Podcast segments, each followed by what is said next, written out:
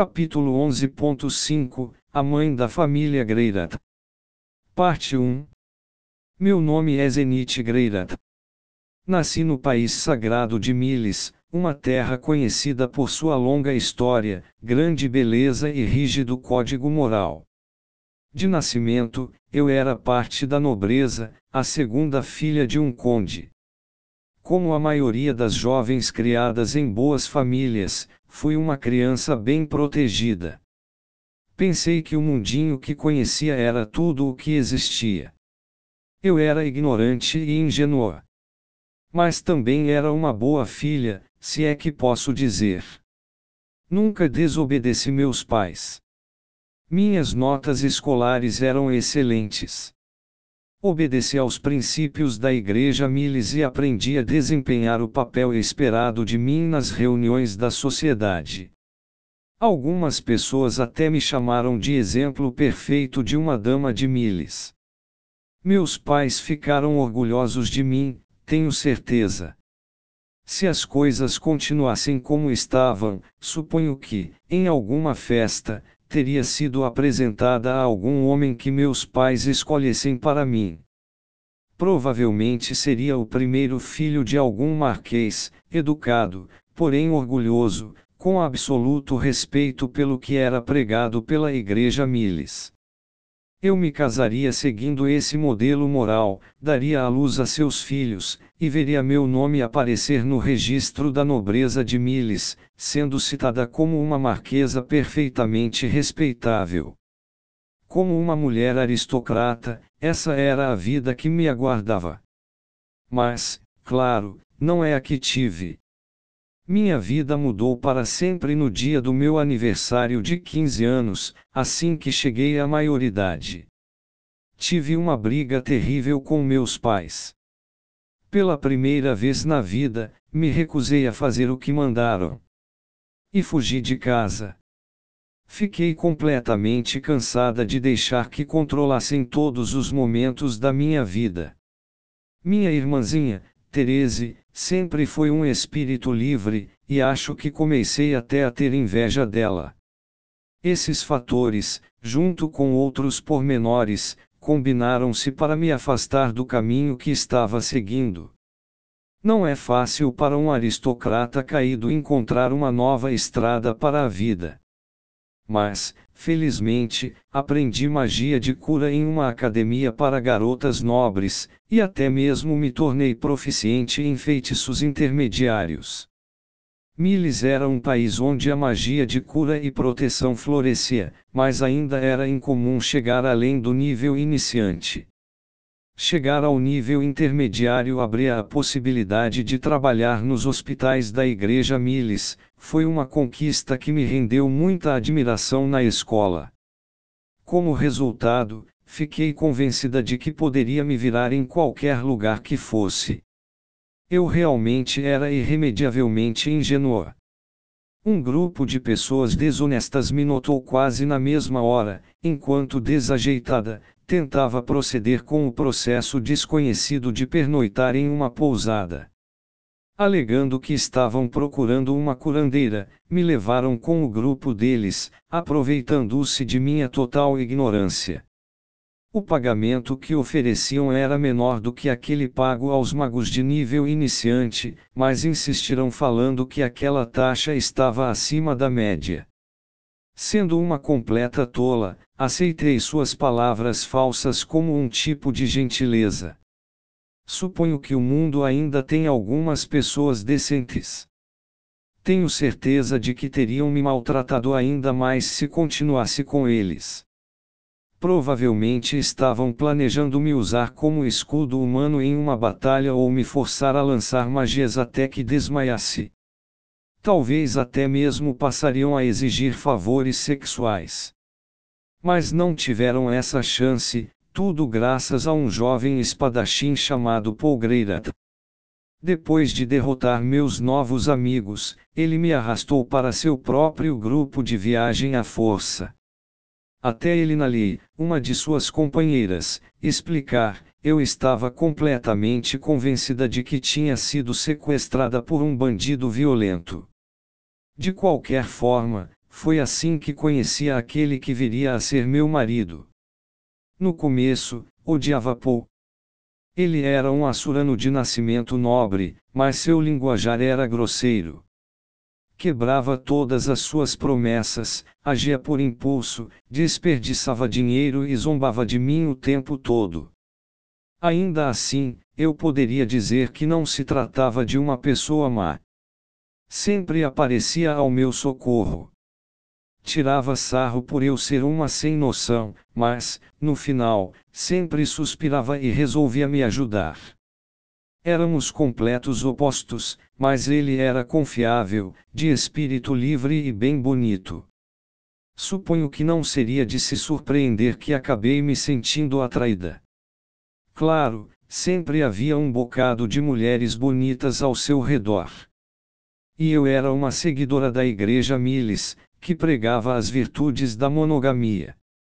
Podia até ter fugido de casa, mas os ensinamentos de minha fé foram impregnados em mim diariamente, desde que era criança, e todos que eu conheci na escola seguiam a mesma doutrina. Os mandamentos estavam profundamente enraizados em minha mente. Então, um dia, soltei essas palavras. Você pode até dormir comigo, mas apenas se nunca mais tocar em outra mulher.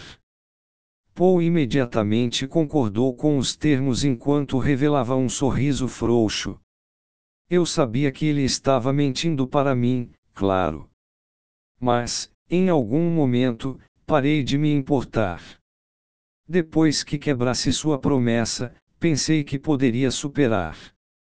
Mas, mais uma vez, Fui ingênua e tola. Nunca pensei que engravidaria após nossa primeira noitada. Fiquei tão desesperada, ansiosa e amedrontada. Certamente não imaginava que Paul realmente fosse fazer algo tão honroso quanto se casar comigo, assim como fez. E foi ao seu filho que dei à luz. Rudeus Greirat. Meu pequeno Rude. No momento, Rude estava agachado ao lado dos berços de suas irmãzinhas, demonstrando uma expressão muito séria no rosto, bem parecida com a de seu pai. Franzindo a testa atentamente, olhou para um berço por um momento, e depois para o outro. Ah! Ah! Norno começou a se agitar, e a expressão de Rude ficou ainda mais séria.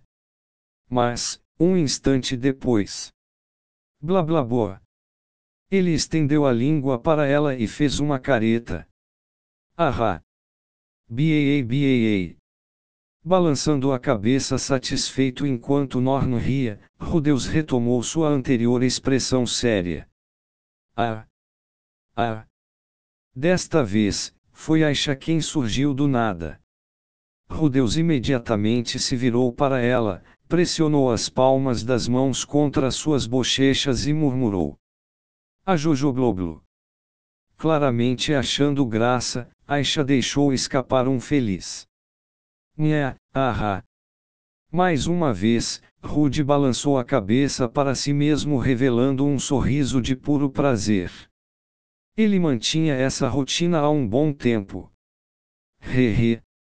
Ao ver seu sorriso, não pude segurar uma risadinha que acabou escapando. Afinal, não era algo que se via todos os dias.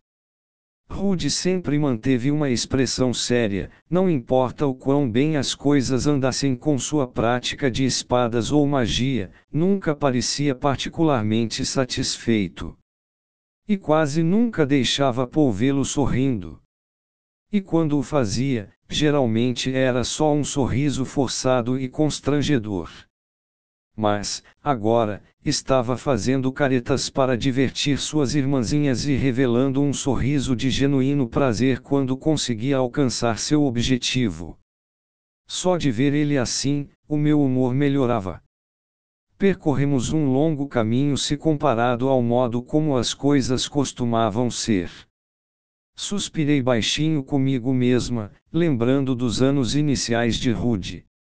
No começo, fiquei muito feliz quando descobrimos seu talento para a magia. Mas, depois de um tempo, comecei a sentir que ele era tão talentoso que secretamente desprezava todos nós. Me perguntava se ainda amava sua família. E, parando para pensar, nunca foi muito apegado a mim. Mas eu entendi tudo errado, é claro. Percebi isso durante nossa maior crise familiar, o dia em que Lilia falou sobre sua gravidez e Paul confessou que era o responsável. Me senti terrivelmente traída pelos dois. Fiquei tão brava e tão triste. Fiquei particularmente furiosa com Paul, já que quebrou seus votos comigo, então senti que estava a ponto de explodir. Estava a ponto de gritar: saia daqui, para Lilia, ou até de anunciar que estaria me retirando, foi preciso uma enorme força de vontade para manter a calma. Antes do nosso casamento, esperava que Paul se provasse um mentiroso e planejei me livrar dele na primeira oportunidade.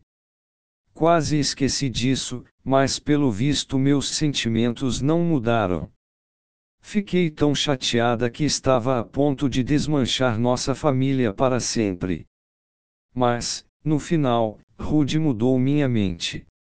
Fazendo o papel de uma criança inocente, interveio para guiar as coisas para uma conclusão mais leve.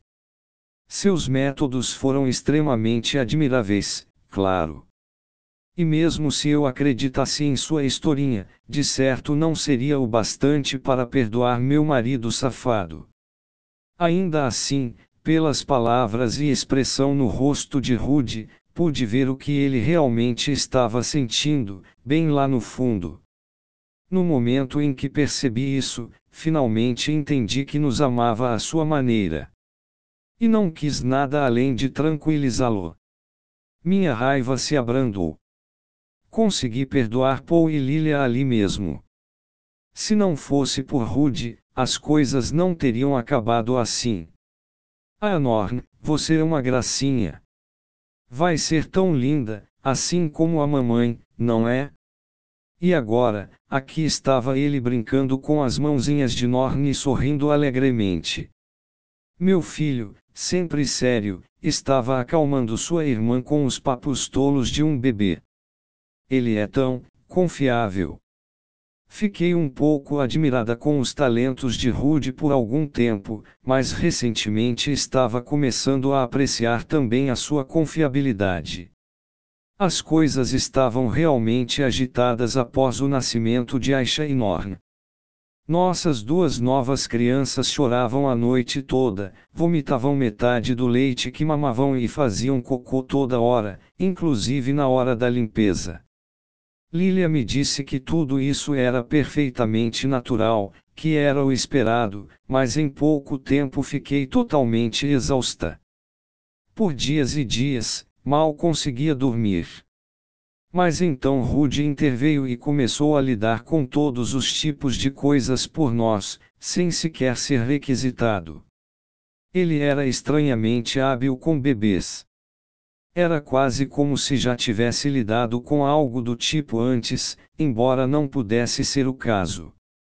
Suponho que devia ter aprendido algumas coisas ao observar Lilia.